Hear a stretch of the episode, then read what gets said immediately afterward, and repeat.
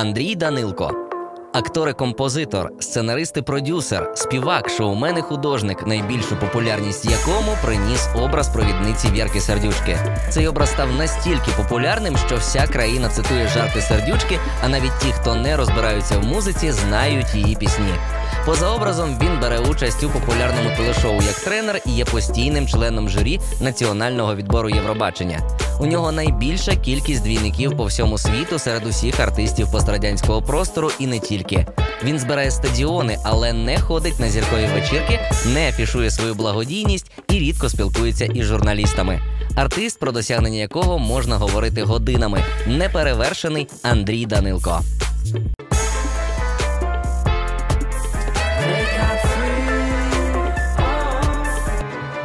Чим сердючка краще за Данилко? Я превращаюсь сейчас в Данилка, потому что э, и сел на X-Factor специально для того, чтобы все поменять, так как приходит время, когда надо меняться. И за 25 лет мне было реально очень сложно. Я даже, мне кажется, я настолько знал, как она выглядит, как она говорит, и я абсолютно перестал знать себя. Серьезно, да. Это так кажется, что это такая хихоньки-хахоньки, а так я очень долго привыкал и долго даже позорился. Может, еще сейчас позорюсь немножко, но уже я чувствую сдвиг. Яка пісня сердючки принесла більше грошей? Больше всего принесла Дольче Габбана. Як часто буваєте в Полтаві? Крайне редко, но скучаю. Євробачення 2007-го. Який найприємніший спогад? Э, Постоянный стресс.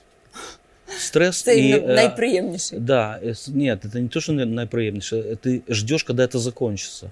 Тебе все равно, я вот помню, ты сейчас сказала, вот и, э, Паша э, как был, он пе- переводил на, Мгм. э, на английский, и я сижу в этой, в этой звезде, эти результаты, все радуются, а я думаю, господи, когда это закончится? Мне было настолько все равно, какое-то место. я думаю, вот это снять и уйти. Потому что Евровидение это Голгофа в своем роде, Мгм. да. Тебя все ненавидят, тебя все завидуют. У меня такой поток телефонных этих смс лети... Я такого никогда не видел. Летят, я не могу телефон включить, а они летят, смс. Жах. И единственное желание было приехать домой, зак- закрыть двери, пожарить картошку и никого не видеть. Жах. Ужас. Это было какое-то испытание у меня, это Евровидение. Да? да. Коли Андрій відправить сердючку на пенсію? Для Зовсім. чего? Ну зачем?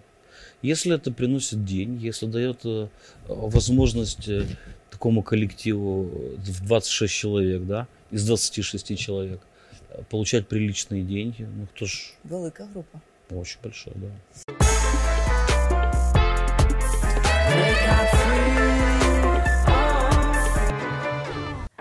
Дитинство. Народився 2 жовтня 1973 року у Полтаві у малозабезпеченій родині. Його батько Михайло Семенович був водієм і помер, коли Андрію було 7 років. Так що родину отримувала мама, яка працювала в дві-три зміни, щоб забезпечити дітей Андрія і Галю. Вчився у звичайній полтавській школі номер 27. Серйозні шкільні предмети, типу математики, фізики і хімії, були не для нього. Йому більше подобалося займатися у театральній студії, ходити у художню школу і до музичної. А ще грати у КВК. Коли він став капітаном команди, то вирішив підкорити серце однокласниці Ані Сердюк і дав обіцянку прославити ім'я дівчинки. Він виконав обіцянку, сценічне ім'я склав з її прізвища. Після закінчення школи продовжив навчатися у профучилищі, також виступати на сцені із власними оригінальними номерами. Пізніше навчався у Київському естрадно-цирковому училищі, але був відрахований через неуспішність і складний характер.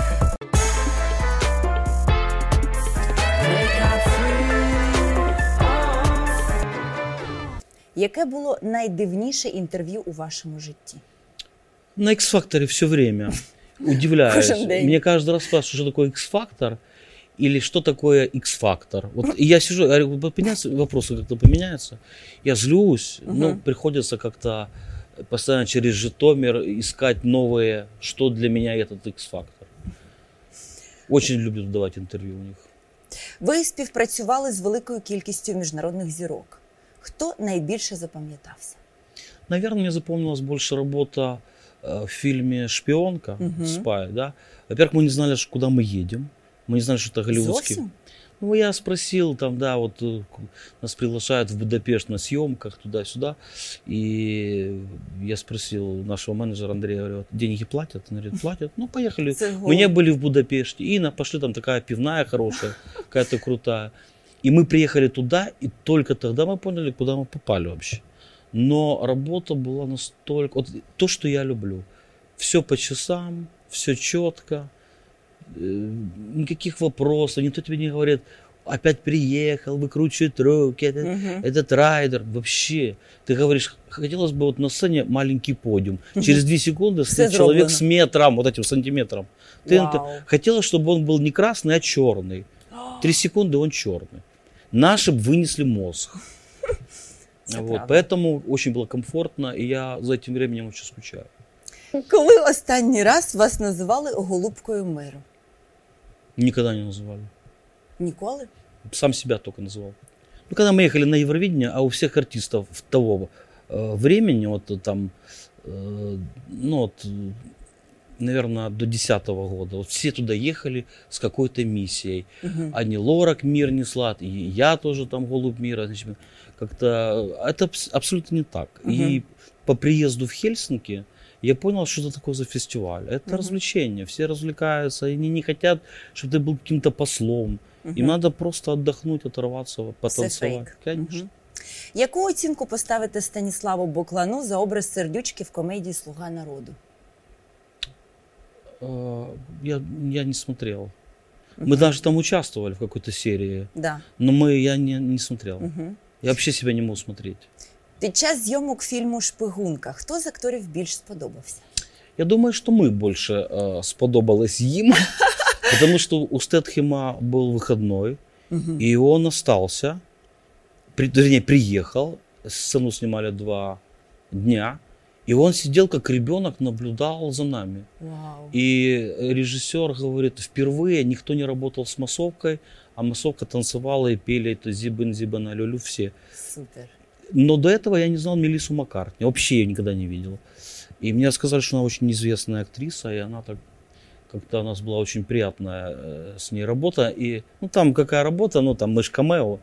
И наши пацаны в, в процессе импровизации, значит, подняли ее значит, на руки, у нее истерик, она испугалась. Попросили это не делать, потому что актриса чуть не умерла на высоте метра. И в фильме остался именно этот кадр, потому что там она была реальна, она была естественна. Живой. Да, да, да. Все ж таки Лаша Тумбай чи Раша Гудбай? Лаша Тумбай.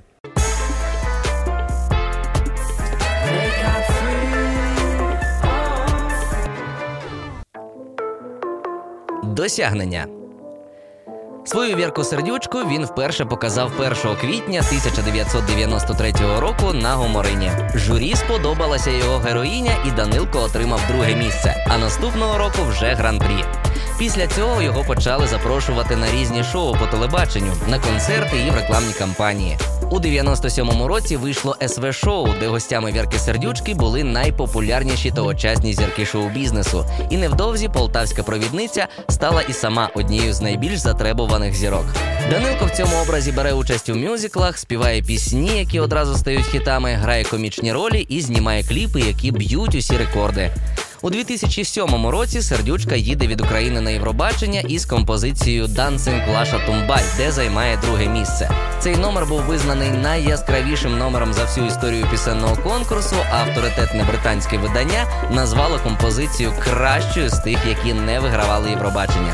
У 2015 році сердючка зіграла камео у голівудському блокбастері Spy в компанії Джейсона Стетхема, Джуда Лоу і Меліси Маккарті. Сольний альбом Вірки Сердючки Хорошо став першим діамантовим диском в Україні, продавшись тиражем півмільйона примірників. А в еру розквіту піратства цю цифру можна сміливо множити на 10. Влітку 2017 року, після чотирьохрічної паузи, виступ Вірки Сердючки на Atlas Weekend у Києві зібрав понад 100 тисяч глядачів.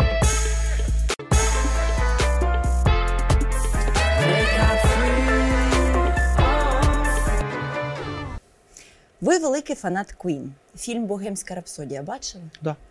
Як вам? Я думаю, этот фильм э, м, хорош для людей э, юного такого возраста, которые ну, не очень знакомы там, может быть, с творчеством, и для привлечения нового интереса к музыке Queen, наверное, это хорошо. Для меня это было очень по, по верхам. Э, Мгм. и я очень хорошо знаю эту историю, тем более там должна была участвовать наша машина, Ну, э, Фредди Меркури, Rolls-Royce, и э, в фильме они нашли замену, просто взяли похожую, Угу.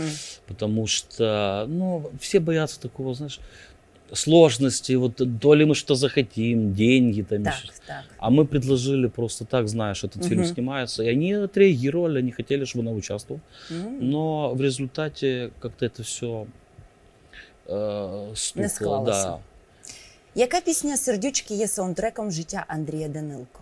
никакая. Хто був би кращим президентом Вакарчук чи Зеленський? Никто. Яку найдорожчу річ ви купили у житті?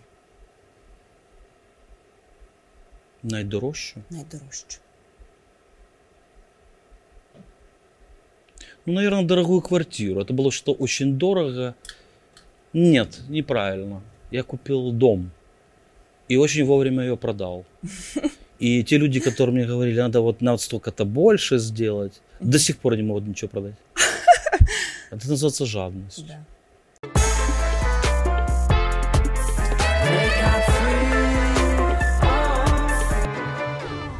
Хобі.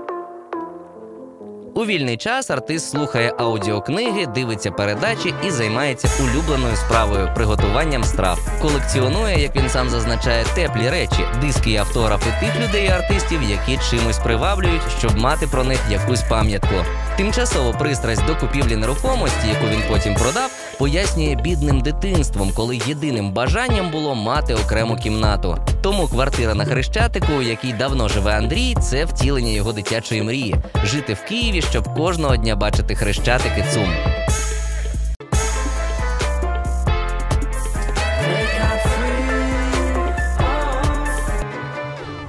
Який день свого життя хотіли б прожити ще раз?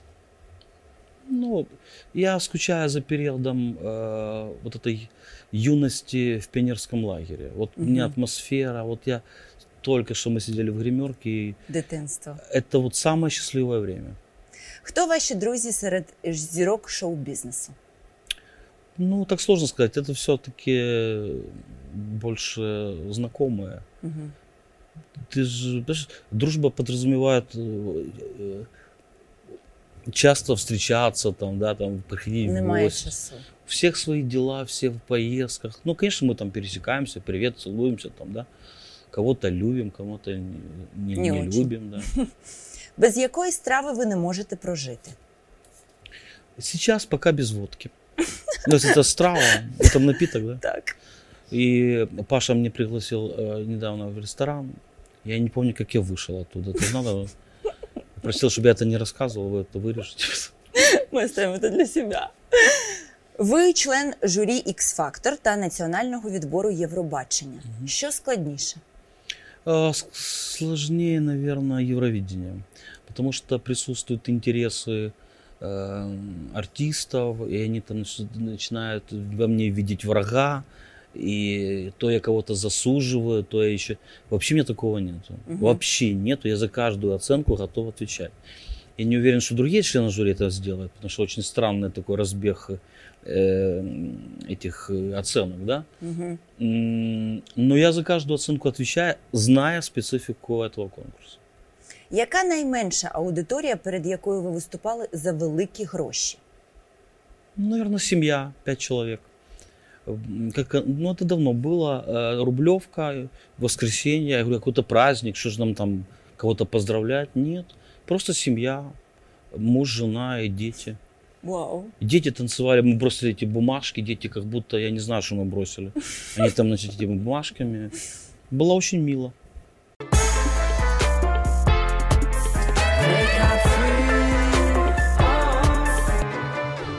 Родина. у нього немає родини, хоча колись йому наворожили двох дітей.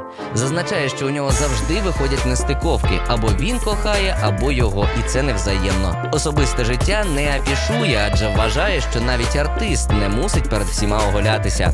За його словами, найбільше створити сім'ю йому хотілося у 20 років. Потім з роками все менше і менше, і тепер це бажання зовсім зникло, поступившись місцем потребі у власній закритій території і самотності. Можливо, це пов'язано з перенасиченням спілкування з людьми, адже тепер навіть невеличка компанія викликає у нього дискомфорт. Але Андрій зазначає, що кожен з нас шукає рідну душу, яка сприйматиме і любитиме тебе таким, яким ти є насправді.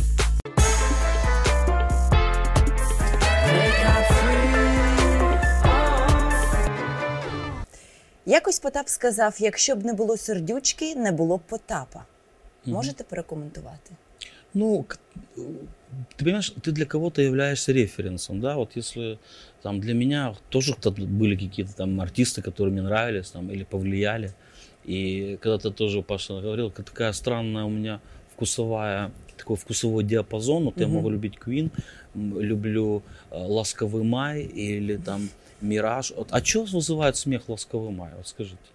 Ну круто! Я поддерживаю вас. И меня одна спросила, я У меня и Иван Дорна, потом Не, не, Тина я, сейчас Кароль. объясню. Не, не. Э, Меня спросили когда-то по поводу того, что я говорю, почему песня Белая роза живет э, столько лет? Да. Я почему? Я говорю, потому что песня не про цветы. Песня про цветы желтые тюльпаны. там, Конечно. да, Песня про цветы розовые розы. Чувство. А белая роза это о э, ненужности или нужности, когда ты цветешь. Да. Потом ты только отцвела, все, И лежишь всё на уже. белом холодном окне. Назвіть трьох людей, які найбільше вплинули на ваш успіх.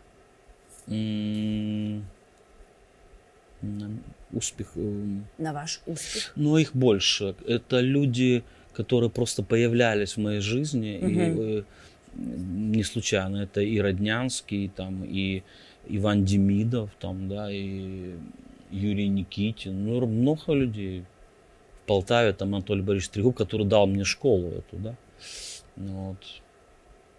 Ну, как-то так. Останнє. Що треба зробити, щоб сердючка ще раз представила Україну на Євробаченні? О, Господи, никогда в жизни. Мы туда приезжаем каждый год, мы находимся в каком-то списке, там, мы там на каком-то восьмом месте, э, или, э, Инка, не помнишь? Эм, среди лучшие выступления за 60 лет, да, что-то такое. И они нас каждый год зовут, они там переодеваются в сердючки, ходят. И было, когда было в Киеве Евровидение, которое было очень, как по мне, красивое, я в первый раз был в мае месяце, э, в этот период в Киеве, да, и мне так все нравилось, такая зелень, так все это пахнет, все такое новенькое. Я смотрел в окно, я на хричачке живу, и они одеваются в сердючки, фотографируются с домом со звездой, где Вау. по легенде живет, значит, сердючка. Легенда. Дякую. Дуже И когда дякую. вот была декоммунизация, сейчас быстро скажу, э, и хотели снять звезду с дома, с этого, да, на Хрещатике. Я говорю, ребята, э, после Евровидения 2007 года звезда на этом доме к коммунистической партии не имеет никакого отношения. Это глава Верки Сердючки. Клас.